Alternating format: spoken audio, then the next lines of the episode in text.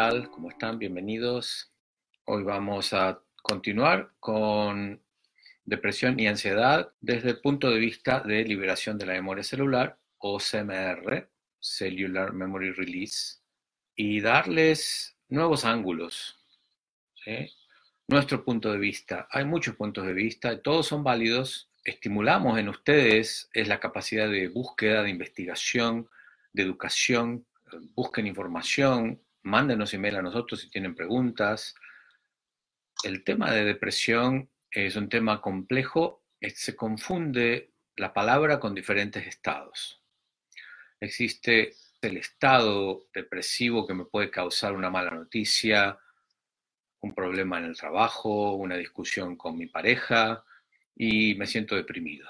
Pero después existe la depresión clínica, que es la que diagnostican los psiquiatras a través de diferentes estudios y preguntas que te hacen acerca de tu vida, de tus comportamientos, de tu historia familiar, y también le llaman la, depresión biológica, que es la que generalmente se medica, que es considerada una enfermedad mental y es más o menos un 5% de la población. Ahora, hay un enorme porcentaje de gente que sufre de depresión, pero que no entran en ese 5%. Y esa es la depresión que tiene más que ver con los estados emocionales, con las heridas del pasado, con hábitos que hemos desarrollado en función de situaciones que nos han tocado vivir y generan que no tengamos energía, que no podamos dormir bien o que querramos dormir todo el tiempo. Generan que perdamos días en el trabajo, a veces nos afecta por días o por semanas. Entonces, hay como una diferenciación que necesitamos tener claro. Muchos de los que están escuchando ahora o están aquí porque sufren de depresión o porque tienen personas queridas que quieren ayudar y no saben cómo. Hemos recibido muchos comentarios, muchas preguntas y lo que surge es la necesidad de clarificación. Fíjense que en el texto que les acabamos de poner al lado del video, hay rasgos, hay comportamientos, hay patrones. No estamos hablando de la depresión eh, clínica o biológica, sino que estamos hablando de la otra depresión, que es la gran mayoría de la gente que, la, que la sufre y que está, en muchos casos, está ligada con estados de ansiedad. Entonces, bueno, a ver, ¿Qué nos dicen la gente? Si la inquietud que tienen es muy personal y privada y no la quieren escribir en Facebook, cosa que entendemos, mándennos un email a nosotros, a la cuenta de información que siempre está publicada, porque hay mucho estigma con el tema este de la depresión o de los ataques de ansiedad. Hay gente que siente vergüenza, siente culpa porque hay mucha ignorancia y se trata como algo que deberíamos ser capaces de controlar. Se nos acusa de que estamos locos o, que, o que estamos malcriados o que es nuestra culpa. Entonces se esconde mucho, hay mucha vergüenza acerca de sentir esto y actuamos con una sonrisa como que todo está bien, pero en realidad no lo está. Y así vamos creando una vida falsa, en donde nos estamos traicionando todo el tiempo.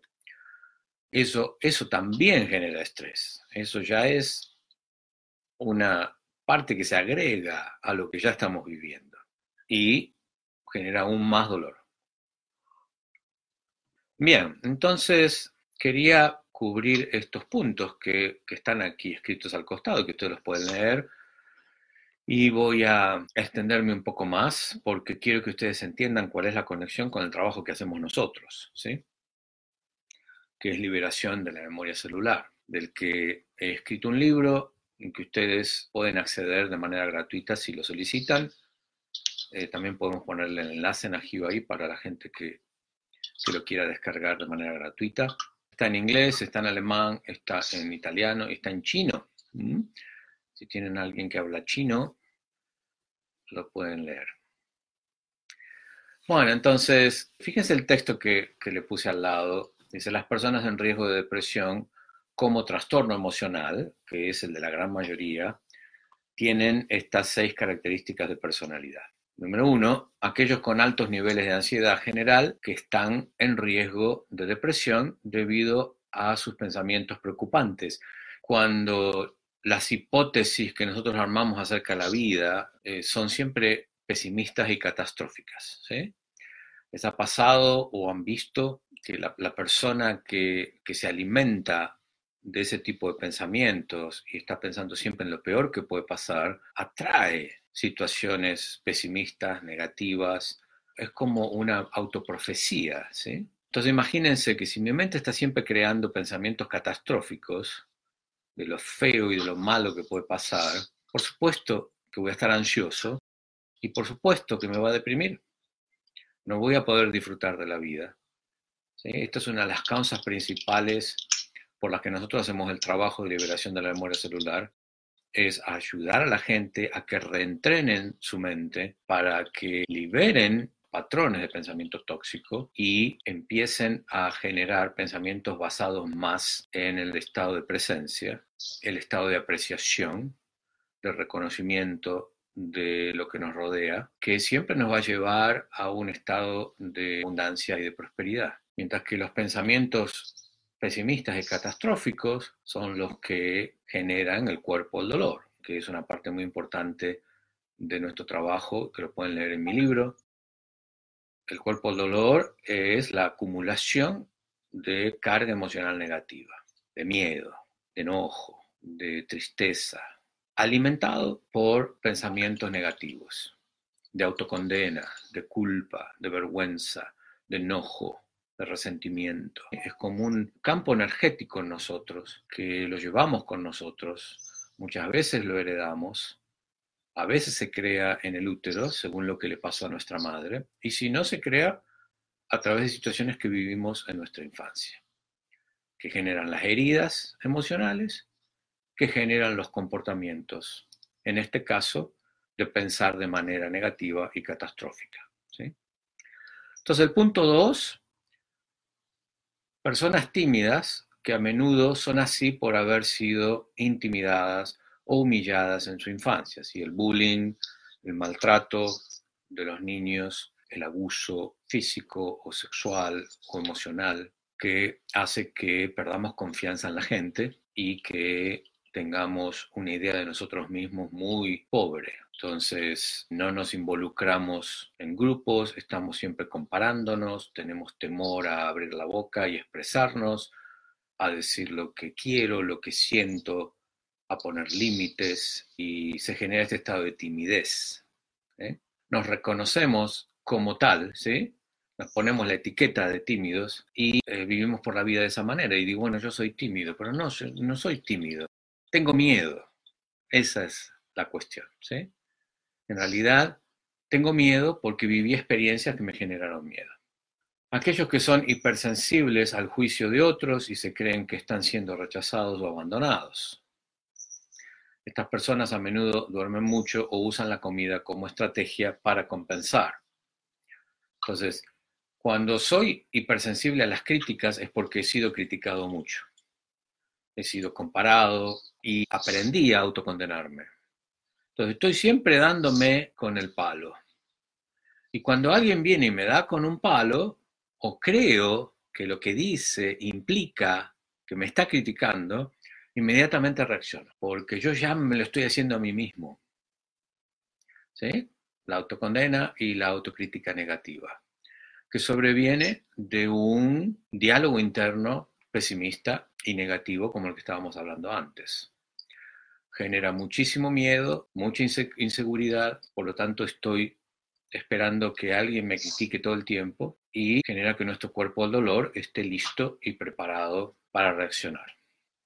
El punto 4 dice, personas centradas en sí mismas que son hostiles y volátiles con los demás, culpan a los demás cuando las cosas van mal y priorizan sus propias necesidades. Este es un cuerpo del dolor que tiene guardado mucho enojo, porque fue criado en un entorno en donde había mucho enojo, mucho maltrato, mucha violencia, porque fue tratado de esa manera, eso es lo que vio, eso es lo que comió todos los días, maltrato, enojo, violencia. Se acostumbró a ser maltratado, por lo tanto maltrata. Ahora, una persona que, que vive en este estado también se maltrata a sí misma, tiene violencia consigo misma. Y eso es el caldo de cultivo perfecto para un estado de depresión y de ansiedad constante.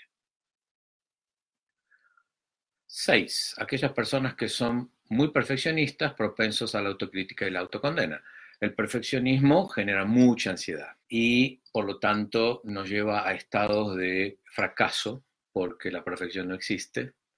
Entonces estamos dándonos con un palo por la equivocación, por lo que debería haber visto, porque no debería haber pasado, ¿sí? el debería, el no debería famoso. Eso genera mucha inseguridad que la tenemos que tapar porque queremos, tenemos que mostrar que tenemos una vida perfecta, una familia perfecta, un marido perfecto, un departamento perfecto, una profesión perfecta, un cuerpo perfecto. Entonces estamos en, en constante estado de tensión y estrés, ansiedad y depresión como consecuencia.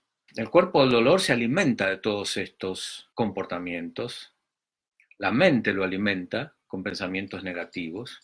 Entonces necesitamos aprender a desactivar estos pensamientos pesimistas y negativos que generan la carga emocional negativa que crean el cuerpo del dolor. Cuando hacemos esto, la vida cambia totalmente. Aquí hay una pregunta muy simple pero tan importante, Wendy. Pregunta, ¿entonces puede causar dolor físico? Absolutamente. El cuerpo dolor se transfiere al cuerpo físico. Sí, muchos dolores físicos que tenemos son causas emocionales, creados por estos patrones que estamos hablando y alimentados por nuestra mente pesimista, negativa, la mente quejosa, la persona que se queja de lo que está mal en su familia, en sus hijos, en su trabajo, en su cuerpo, en el gobierno, en lo que sea. El tema es poner la atención en lo que no funciona, en lo que está mal. Eso genera mucho cuerpo dolor y eso genera dolores físicos.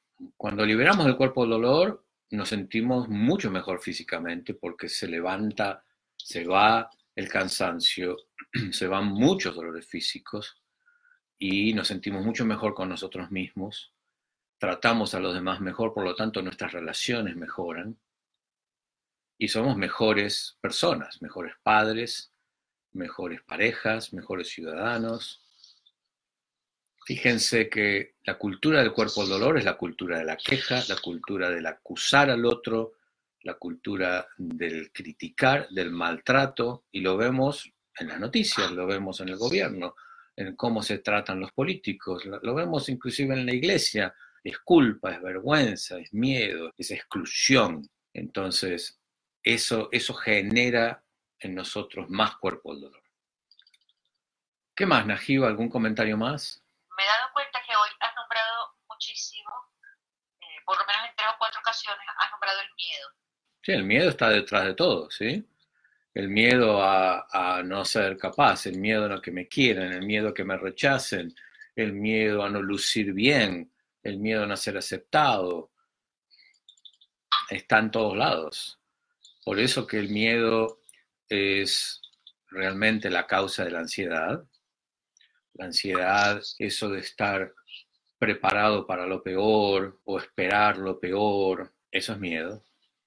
Y la depresión, que está mano a mano con la ansiedad, es un estado de, de inseguridad, de falta de confianza en uno mismo, que es miedo. Entonces el miedo genera ansiedad, el miedo genera falta de confianza, el miedo genera falta de autovaloración, baja autoestima, inseguridad en uno mismo. Ahora, eso lo aprendemos, porque existe el miedo natural, que es el miedo que tiene, que, que lo podemos ver en un animal, cómo reacciona un animal cuando tiene miedo. Y después está el miedo creado por nuestra cabeza, por la cultura, que es la gran mayoría de nuestros problemas vienen ahí. Por lo tanto, hay una conexión muy, muy fuerte entre el miedo, la ansiedad y la depresión, que es el tema que vamos a tratar en el próximo encuentro en vivo, que va a ser el jueves que viene, que espero que nos escriban, que aparezcan, que nos cuenten, que compartan, porque de esa manera nos alimentan con preguntas y nos dan más posibilidades de expandir y de profundizar en estas estrategias y conocimientos. Nancy por aquí nos pregunta, ¿y cómo se hace para salir de ese lugar tan estresante? Y Vanessa dice, así es, muy bien explicado. Gracias, gracias. Fíjense que en la parte final de estos textos que estoy leyendo, debajo de los horarios, hay un enlace para que descarguen los podcasts, que son audios y videos que hemos hecho en el pasado, para que ustedes sigan aprendiendo y sigan profundizando en su propia educación. Y también hay un enlace para que soliciten una entrevista eh, de 30 minutos conmigo, que todavía tengo algunos espacios abiertos de este mes, para aquellos casos que necesiten apoyo personalizado, ver qué le está pasando a ustedes y de qué manera guiarlos cuál sería el primer paso que tienen que dar para salir de la situación en la que están. Entonces, para la persona que dice, bueno, ¿cómo salimos de esta situación? Descarguen mi libro, edúquense, tienen que aprender a liberar el cuerpo del dolor tienen que aprender a desactivar los patrones de creencias tóxicos que generan el dolor. Y tienen que aprender a reprogramar, porque las creencias nos controlan. Las creencias son pensamientos, son opiniones, son convicciones acerca de mí, de los demás, del mundo, de la vida, del futuro. Son poderosas. De ahí que son generadas fundamentalmente en nuestra infancia temprana, porque nuestra mentecita es virgen cuando somos pequeñitos y lo que recibimos de papá, mamá, de la familia, del grupo que nos rodea, de la escuela, de la iglesia, eso va alimentando. Si los pensamientos son pensamientos que ah, nos hacen crecer, que nos apoyan, que, que, vienen de personas con la mejor intención, con respeto, con amor, entonces vamos a crecer en adultos fuertes, seguros de nosotros mismos, sanos, con propósito de vida, con claridad. Y si son lo contrario, que es lo que nos pasa a la mayoría, que son pensamientos de maltrato, de desprecio, de violencia, que nos generan miedo, que nos generan culpa, entonces vamos a crecer en adultos muy inseguros, deprimidos, ansiosos, que vamos a tener mucha confusión, falta de claridad, no vamos a saber por qué estamos aquí, para qué estamos aquí, no hay propósito de vida, estudio cualquier cosa, me pongo en cualquier trabajo, no me gusta lo que hago, me caso con cualquier persona, no estoy contento con mi vida. ¿Por qué? Porque se rompió esa esencia interna nuestra y tenemos que sanarla. Entonces, es importante entrar en un proceso de sanación consciente en donde ustedes se pongan a trabajar pasito a paso. Esto no es varita mágica. Bien, bueno, creo que cubrimos todo lo que teníamos pensado, le dimos todos los enlaces, le volvemos a dar el enlace a nuestra cuenta de información Najiva para los que tengan preguntas muy privadas y personales que no las quieran poner aquí. ¿Y hay algo más, Najiva?